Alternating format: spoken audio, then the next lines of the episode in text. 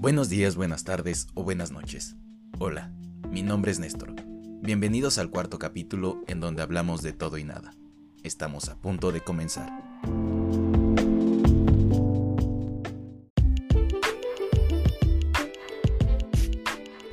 Si me provocas te voy a besar.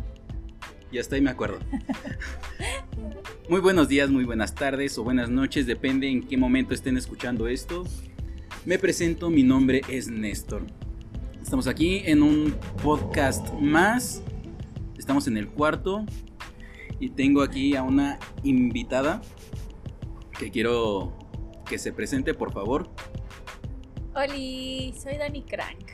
¿Cómo están? Como ya escucharon, aquí está Dani Crank. Y hoy vamos a hablar de todo y nada. Quiero lanzar esta noticia. ¿Tú sabes quién es Yuri Kolokov? Yuri Kolokov, ¿no?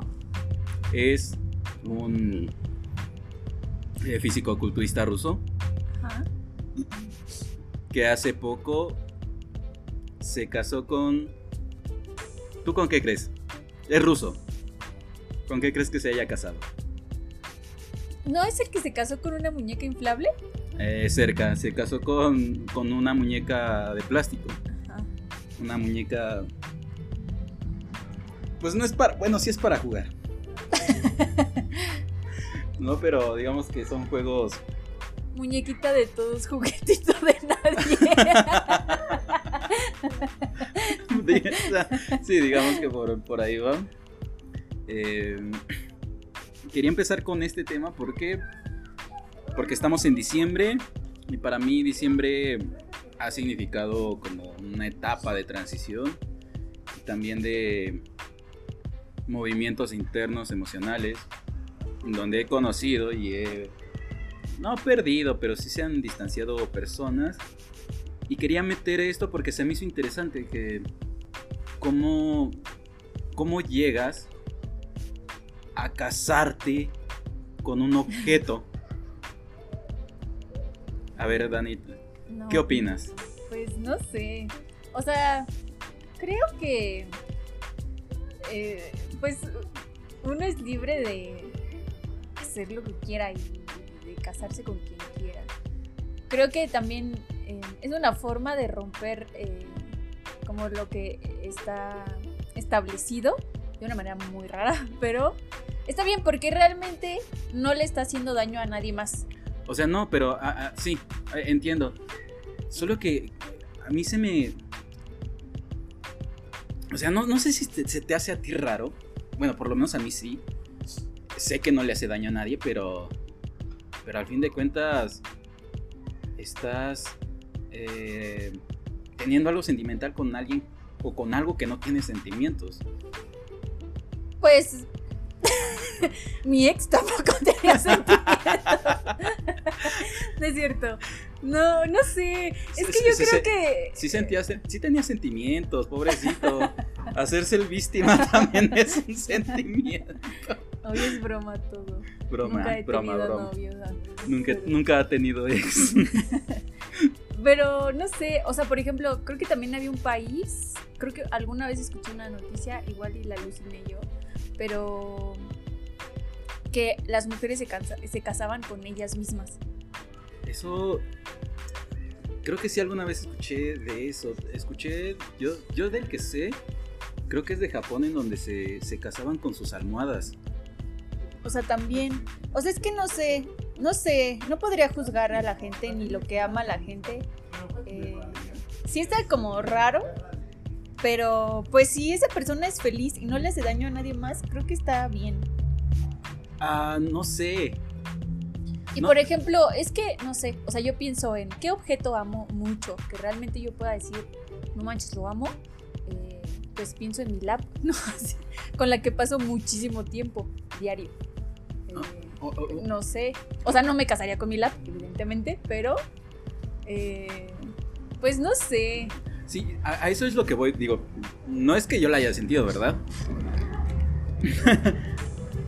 pero. A lo mejor habrá un poquito esto de. de hartazgo por, por, por tratar a la gente y decir, pues es que pues es que no congenio con nadie y, tengo que, casarme con con, una muñeca. Digo, a, lo mejor es, podría ser una corriente, no sé si sí o si no, pero me, hace pensar en lo complicado que es para nosotros como seres humanos relacionarnos y mantener una relación sana, que es también un rollote porque dice relación sana y todos sabemos, ¿no? La concepción de lo que es una relación sana. Sin embargo, muy pocos eh, em, llegamos a, ese punto como para tener algo, algo bien y bonito y sano. Y contrariamente, luego los, las personas más tóxicas son las que duran más. Pero es que ahí es como una cuestión de dependencia emocional. Y romper con eso es como bien complicado. O sea, creo que conlleva muchísimo más cosas. Porque evidentemente eso no es amor, ni creer, ni nada, ¿no? Eh, pero bien dice José José, en paz descanse. Ah, no, no es cierto, no es José José, Juan Gabriel, que la que también en, paz, en paz descanse. Es que traigo la así a José José últimamente. Pero este eh, el, el poeta Juan Gabriel en paz descanse. Don poeta. Este, que eh, es verdad que la costumbre es más fuerte que el amor y es muy real. O sea, sí. Pero, pero. Eh, eh, es que es, es. muy real, o sea, porque. O sea, yo creo que a todos nos ha pasado que estás como a veces en un punto en una relación y decides terminarla y luego quieres salir con alguien más y dices, ay, es que pues con la persona con la que andaba ya me conocía, ya sabía que me gustaba y esto. Y salir con alguien nuevo es como volver a conocer y a veces eso te aflojera y entonces mejor regresas a lo que ya conoces, que no es correcto. Pero eh, llega, llega a pasar, creo que a todos nos ha pasado. Si será flojera. Bueno, me ha pasado. Digo, si será flojera o será como hartazo, como de decir, ay, bueno, otra vez, ¿no? El, el rito del coqueteo, de las miradas, de, los mensajes, del te voy a ver. Y que, o bueno, también hablo por mí, ¿no? Que al final de todo eso, pues, pues es lo mismo, o sea, como que se acaba en lo mismo. Y sé que, que en parte, pues también hay culpa, y, y, hay culpa por parte mía, por, por ser hasta cierto punto cíclico, ¿no? Pero, este, yo creo que también es parte de, ay, yo bien acá, ¿no? Pero es parte del subconsciente. O sea, el subconsciente es eso que, que te hace siempre repetir por lo, o sea, como lo que ya conoces. Ajá, entonces eh, no, no te quiere como permitir eh, conocer nuevos dolores o nuevas felicidades o nuevas cosas, sino siempre quiere estar seguro y siempre te quiere llevar a ese lugar que ya conoce y que sabe cómo reaccionar y resolverlo, aunque sean cosas negativas. Entonces, eh, yo creo que eso también eh, tiene que ver como en esto de las relaciones eh, tóxicas. Ah, sí, y que a veces terminas con, alguien y, no te das como chance de respirar y entras con alguien más y vuelve a ser tóxico, ¿no? Porque te vuelve a meter en eso que ya conoce el subconsciente y se quiere mantener como en ese estado, según yo, ¿no? Quién sabe si sea verdad, pero es como lo que yo puedo pensar. Es que ahí hablamos ya, o, o detecto dos cosas, que la primera es, tenemos un daño, sabemos que una relación nos va lastimando, pero no dejamos esa relación porque es un daño, pues eh, sí, son cosas negativas que ya conocemos.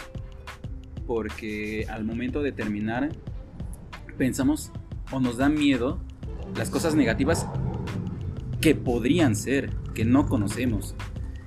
Y por otro lado está como esta forma de ser eh, inestable, ¿no?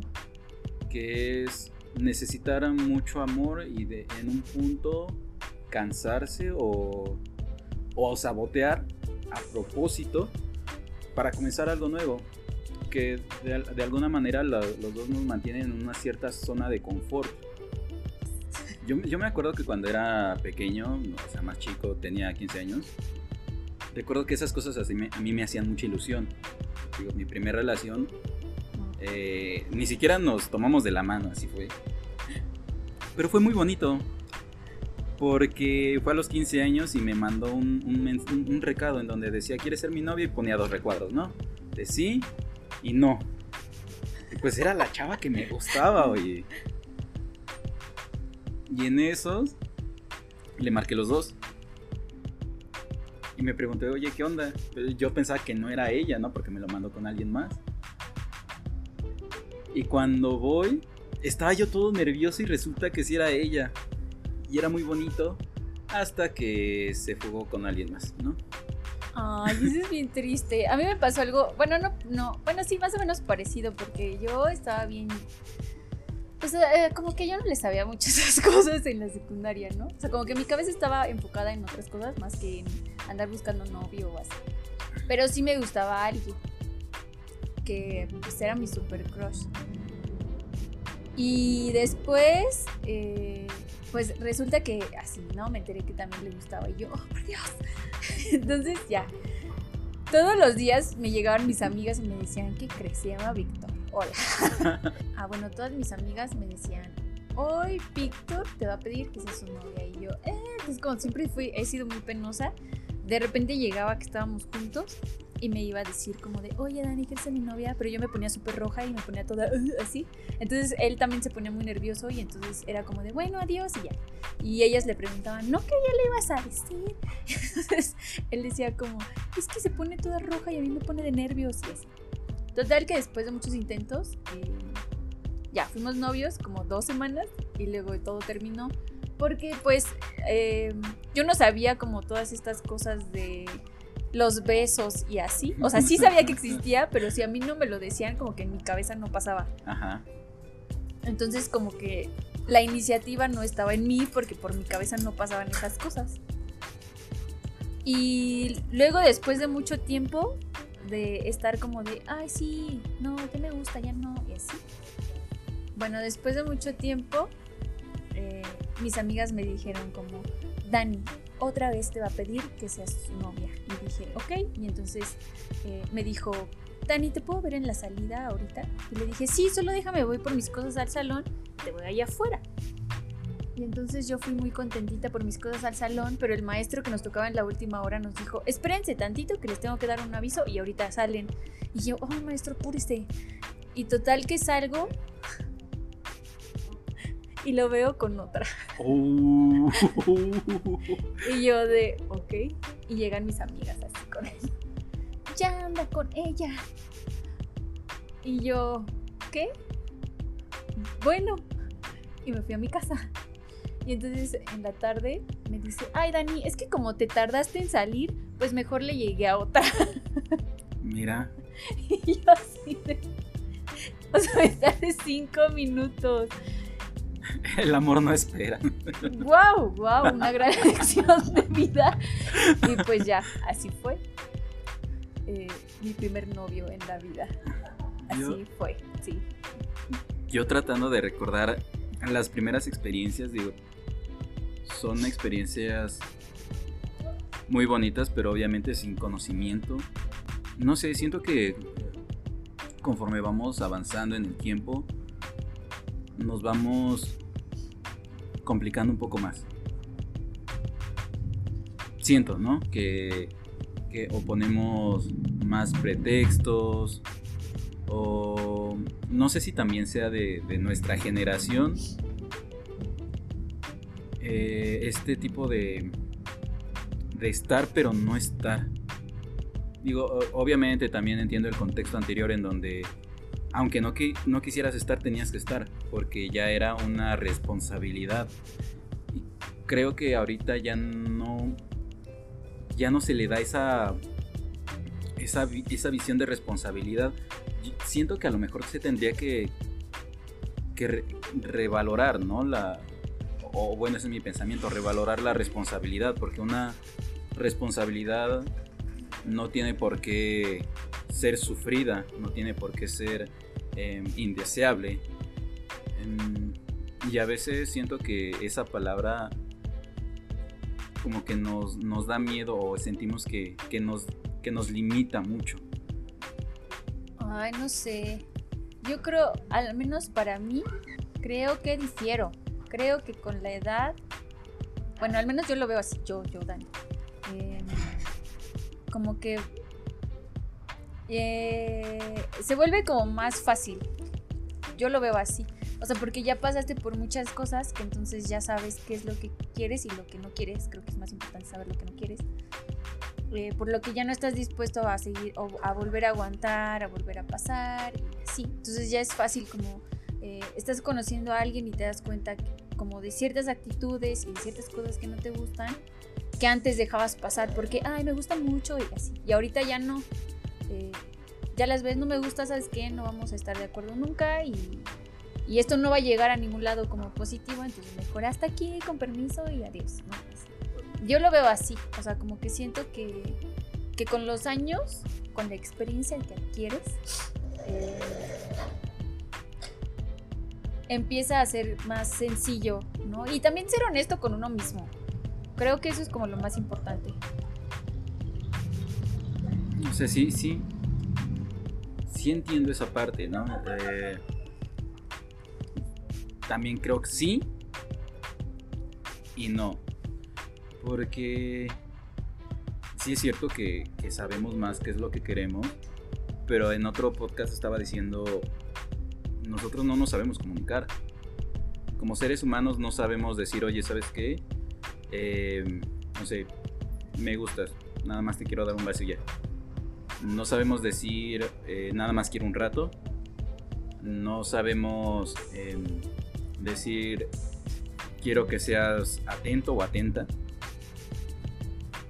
Y, eso también va, va, mermando un poco. Pero es que, o sea, en primera eso ya va de la muy famosa últimamente, espero que sí sea famosa, como yo pienso que es, eh, responsabilidad afectiva, ¿no? Ser responsable, eh, los sentimientos de la otra persona, así sea solo una relación abierta, un, free, como se dice en nuestros tiempos, eh, o lo que sea. O sea, tienes que saber que, pues que esa persona, por mucho que no tengan una relación, tiene sentimientos, ¿no? Y si tú la tratas mal o la ignoras o algo, le va a doler.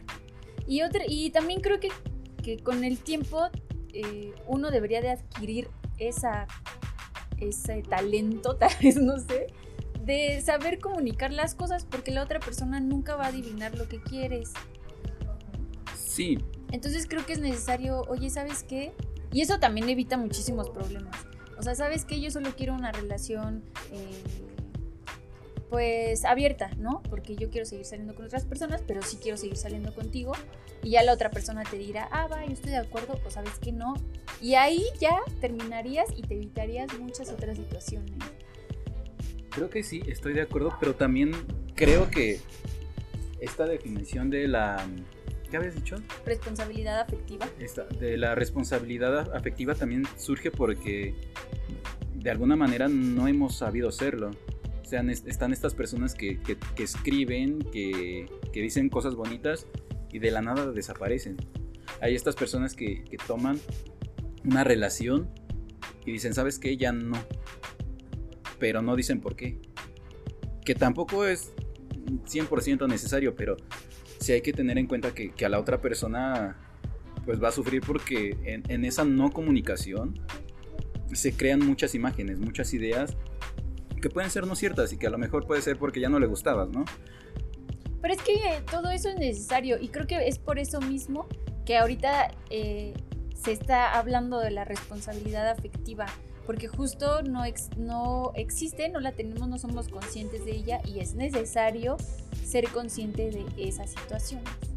O sea, por ejemplo, yo te puedo decir que en algún momento eh, salí con alguien y nunca fuimos novios, pero nunca me prometió el de, ay, vamos a andar y yo contigo, sino fue muy honesto, ¿sabes qué, Dani? Las cosas van a ser así, así, así. Y le entras o no, y ya tú decides, bueno, sí, sí quiero entrarle a una relación, eh, pues así, ¿no? Nada más de amiguitos, no amiguitos.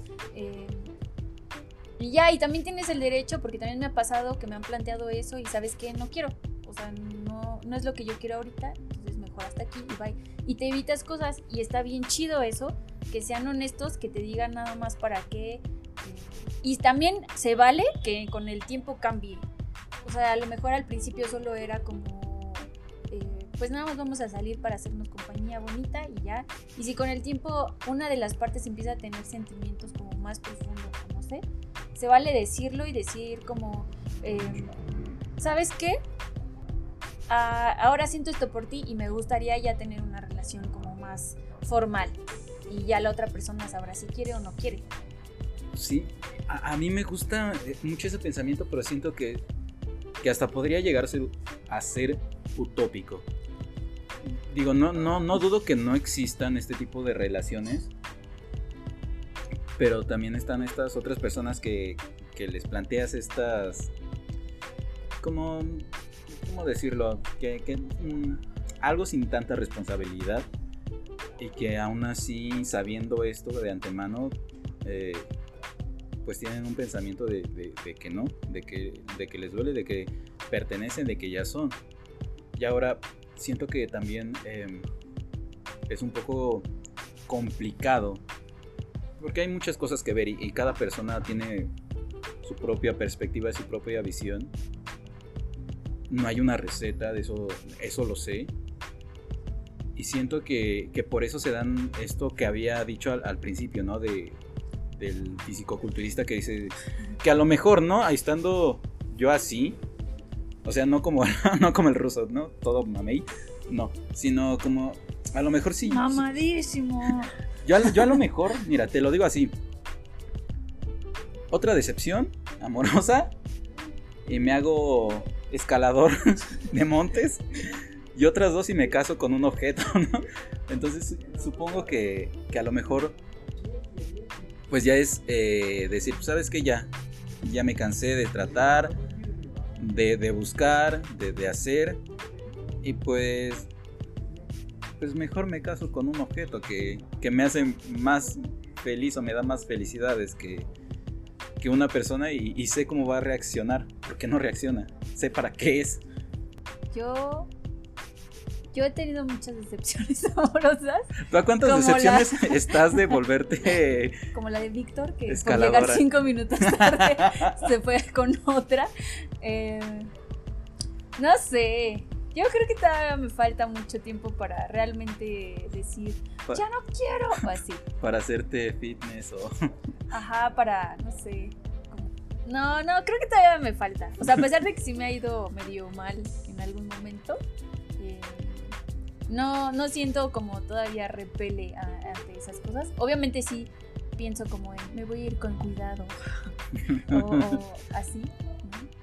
Y ahorita como que estoy soltera. La verdad sí lo disfruto un buen, o sea, como que he aprendido a valorarlo mucho. Pero no, no, no siento como todavía repele hacia eso o que yo diga como eh, voy a intentar con alguien más. O sea, no sé, he escuchado personas que dicen como si otro hombre me vuelve a romper el corazón, me voy con una mujer o algo así. Que no es correcto, ni se me hace así, pero no ha llegado a mí algún sentimiento parecido. Que sí pasa, oye, también, ¿no? Que, hay personas que, realmente porque su sexo, eh, eh, bueno, su, sexo de predilección eh, no ha tenido fortuna o, o su experiencia ha sido mala, siento que sí se llegan a forzar a decir, ¿sabes qué? Pues ya no me gusta esto, ahora me tiene que gustar esto porque a lo mejor me va mejor. Pero no está chido, porque es como jugar igual con alguien. No sé, yo no estoy de acuerdo como con esos comentarios. Por muchas cosas. Ah, pero más allá de comentarios también, algunos se vuelven hechos. No, pues eso está peor. No hagan eso. No jueguen con la gente. O sea, lo, primero se tendría que pensar en una sinceridad propia, porque si no empiezas con una sinceridad propia, ¿cómo puedes esperar una ajena? Mm, pues sí, justo, es necesario ser honesto primero con uno mismo y, ya después podrás ser honesto con las otras personas. También, es, que este tema da, da para mucho. Pero ¿qué te parece, Dani, si aquí lo vamos dejando? Sí, mejor hay que hablar de cuando éramos niños. De Navidad, de Navidad que, también ¿Cuál fue tu juguete favorito que te trajeron los Reyes o Santa Claus? A mí no me traía Santa Claus. Bueno, una vez obligué a Santa Claus a traerme juguetes. Yo ya estaba, tenía como 10 años y a mí no me traía Santa Claus. Y entonces yo un día le dije a mis papás como de, pues a lo mejor Santa Claus no me trae juguetes, pero yo sí creo en él. Y como es mágico y poderoso, me va a traer juguetes, aunque ustedes me digan que no. Entonces escribí mi carta y la puse. Y me llegó Santa Claus. Sí, me ¿qué te llegó? Santa Claus dos veces. Em, creo que me compró una Bratz porque yo era eh, niña Bratz. Y me llevó una. Y me la compró. Mi Santa Claus fue mi hermana mayor que dijo, ay, pobrecita de mi hermana, no le vayan a romper el corazón. No, no, Santa Claus sí existe, nada más que este se puso en contacto con su hermana. Sí, ella me compró. ella me compró la muñeca y hasta me la envolvió y así súper bonita. Fue mi hermana. Pero ¿cuál fue tu juguete favorito que te trajeron los Reyes? Ay, no sé, es que sabes qué? No tengo muy buena memoria con eso porque por lo general las cosas que pedían nunca me las traían. ¿No? No, o sea, hacía una lista de cosas que quería y me traían, no sé, un carro, un balón y yo decía, es que en mi lista no hay un balón ni un carro. y, y- y yo... Ay, qué triste. Y yo cuando era más pequeño, pues yo no jugaba con esas cosas. A mí me gustaba dibujar, me gustaba pintar, que lo hacía horrible porque, según yo, era aprendiz de Bob Ross. No sé Ay, si te todos, todos en algún momento intentamos ser eh, sobrinos de- del tío Bob. Entonces a mí me gustaba eso, yo era muy, muy, muy en sí misma, muy retraído. Entonces las cosas que me traían eran pues de más interacción y, y creo que cuando era niño no, no, no ejercité tanto mi imaginación como otros. No es que hay niños que están jugando y dicen, "Psha, jame, jame, jame, psha". Ah, sí. Ay, sí jugaba un así. Yo no. Yo no jugaba así. Yo veía las cosas y si me gustaba algo trataba de dibujarlo. Obviamente Ah, salía ya. horrible el dibujo.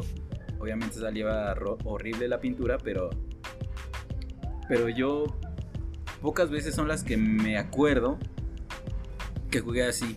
Y cuando jugaba así era como de roles, ¿no? De no, pues yo soy el Power Ranger y cosas así, ¿no? Con los primos. Pero Pero nunca. Ay, a mí sí. O sea, como que pedía muchas cosas. eh, pero siempre me decían como, ¿cuál es la que más quieres? Así, la que más, más, más de todas quieres. Y ya era como decir un juguete que era el que más, más y otros. Y la verdad es que mis reyes eran bien chidos y siempre se rifaron y me siempre me trajeron lo que yo pedí. Solo una vez, ¿no? Creo que es mi mayor trauma de la infancia. Ay, mis traumas bien chafas, ¿no? Pero yo quería el autolavado de Hot Wheels, así con todo mi Ah, ser, con todo mi cool. ser lo quería. Y no me lo trajeron porque pues eh, papás noventeros, eh, no, eres, no eres niño, no puedes jugar con esas cosas. Pero tenía un amiguito en la primaria que sí tenía el, el autolavado de Hot Wheels y cuando te dejaban llevar tus juguetes de, de los reyes, que a mí no me dejaban porque los perdía y así soy muy distraída, em, él lo llevó y me acuerdo que en la salida estábamos buscando a las señoras de, de intendencia eh, para que nos regalaran japo- jabón. Las señoras de la independencia. Me acuerdo una vez que una- un morro así, estábamos como en tercera de primaria y se fue la maestra y estábamos así pues, en el desmadre, ¿no? Y, y en eso entra un niño así de, ¡ahí vienen las señoras de la independencia! la señora Cervas. Y todos, ¿qué? Así, de intendencia, ¿no? Y bueno, ellas fueron las que nos regalaron el jaboncito para jugar con el autolavado. Y Oye. ya, sí. ¿Alguna vez le dijiste a tu maestra mamá? No sé, no creo. Igual y sí, pero la neta no me acuerdo. Yo creo que sí, una vez sí le dije, me puse muy rojo. es de las experiencias más vergonzosas que he pasado. Decirle a una, ma- a una maestra mamá. ¿Mamá? No, creo que no. Creo que nunca me pasó, creo. No, no creo que no. pues es de, de- de las ocasiones en donde tomas lista y yo estaba haciendo mi tarea de último momento. Sí, mamá. Presente mamá, digo este... ¡ah!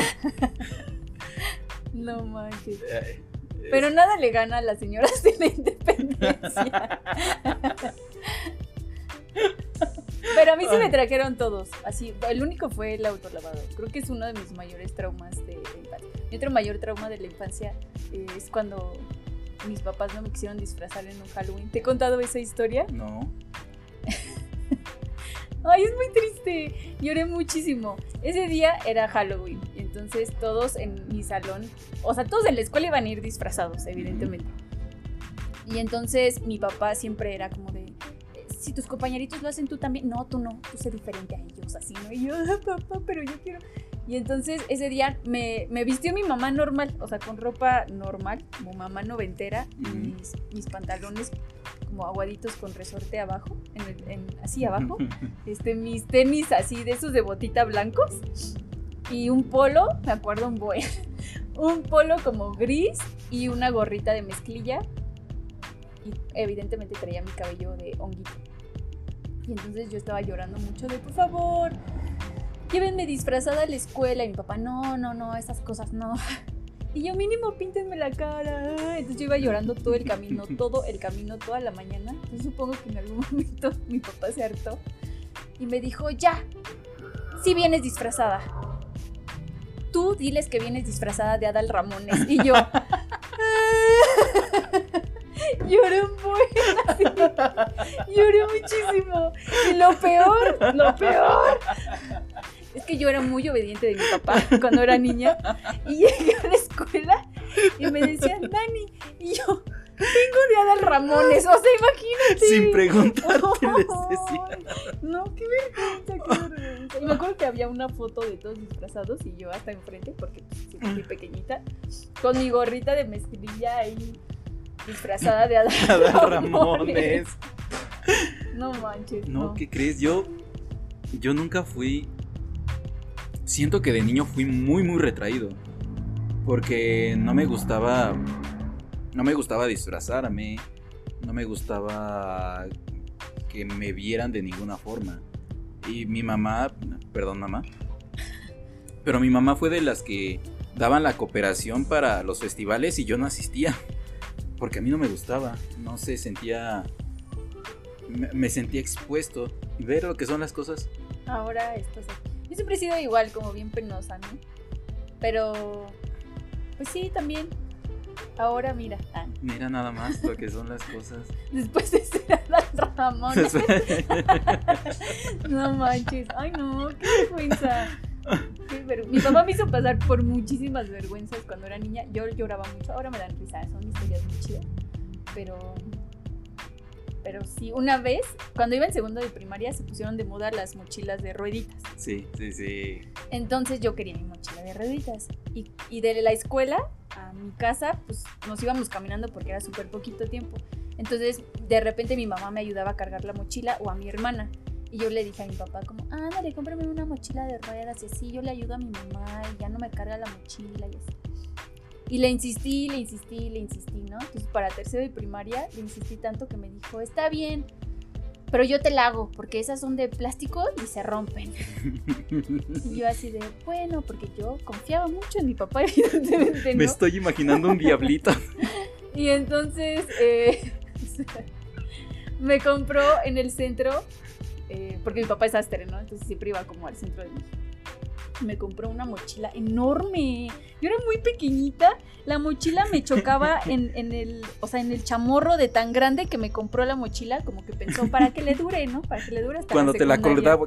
Cuando me la colgaba me, me rebotaba en el, en el chamorro de la pierna. O sea, imagínate, era más mochila que niña. Y entonces tenía como un- una parte de atrás para meter como las ruedas. Y le dije, ¿y las ruedas? Dijo, ya, ya, se las voy a poner, ya las tengo ahí en la sastrería, ¿no? Y yo, bueno, y pasó el tiempo en las vacaciones para entrar al tercero de primaria y no me llevaba mi mochila y no me llevaba mi mochila. Entonces ya iba a entrar yo y le dije, papá, ya, porque pues quiero meter mis, mis, mis útiles a la mochila y así. Digo, ah, sí, sí, ya mañana te la traigo. Llega el día, un día antes de entrar a la escuela, y llega con la mochila y le puso justo ruedas de un carro de mercado que no se metían, que quedaban fijas, o sea, no podías bajar la, la manija, Ajá. se quedaba fija, le metió la mochila, la cosió y todo. Y yo así de, ¿qué? Pero así me fui a la escuela durante medio año con mis ruedas de carrito de mercado, que cuando me sentaba me quedaban las ruedas a mi altura, sí, a mi altura. Y pues estaba bien chido porque ese carrito se aguantaba para subirnos todos. Para subirnos y pues así con mis amigos, así como "Uh", y todo. Pero pues ya para colgártela, como que hasta no me podía jorobar, estaba todo el tiempo derecha porque pues eran de metal y así todo feo. Y ya mi mamá se hartó y dijo, no, esa cosa ni se puede cargar y así. Y entonces ya solo le quitó las ruedas y me quedé con la mochila enorme, enorme, enorme, como otro año y medio más así. Y, y fue horrible. O sea, yo me acuerdo y pienso como en qué habrá pensado la gente al ver una niña entrando con su carro de mercado a la escuela y... ¡ah! Y así muchas cosas me hizo pasar vergüenza a mi papá. Me acordé de los. Sí, son los japoneses los que se ponen un alfiler en el. eh, en la camisa para que no se. Para que no se agachen, ¿no? Sí. Como los militares japoneses. Pues imagínate, tu papá inventó un diseño, diseñó un modelo para que los niños desde su infancia no se arquearan. Para que su hija no tuviera joroba. Eso, eso es emprendimiento. Ay, no manches, no. Y aparte así le cuentas y me dice así como, yo no me acuerdo de esas cosas y yo, ¡ah! ¡Mi sufrimiento! Pues Pero mi ya. espalda sí. Pero pues la peor siempre ha sido la de Adal Ramón, evidentemente. Muy bien. Vamos a ir terminando el podcast de hoy. Estoy viendo que, que ya nos estamos empezando a quedar muy solos. Sí. Entonces, este, vamos a terminar por hoy. No va a ser el último. No va a ser, Eh, ajá, no va a ser el último contigo, pues, Dani. Digo, si, si me aceptas, ¿no? Si, si, si después dependerá.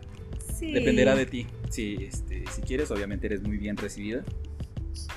Eh, pues gracias, gracias Dani por compartirnos em, Mis traumas tus traumas, experiencias.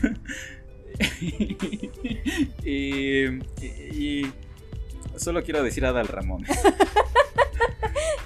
Gracias a ti, Ned, por acompañarme y porque estamos comiendo unos deliciosos kebabs de. Metepec. Y pues nada. Pues muchísimas gracias. Muchísimas gracias, ya saben, esto pueden escucharlo en Spotify, en podcast de Google, en YouTube y todavía no me aprendo los demás, pero son como otros cuatro. Entonces, si les gusta, compartan, vuelvan a escuchar, apoyen y seguiremos trayendo más material. Muchas gracias y hasta luego. Bye. Bye.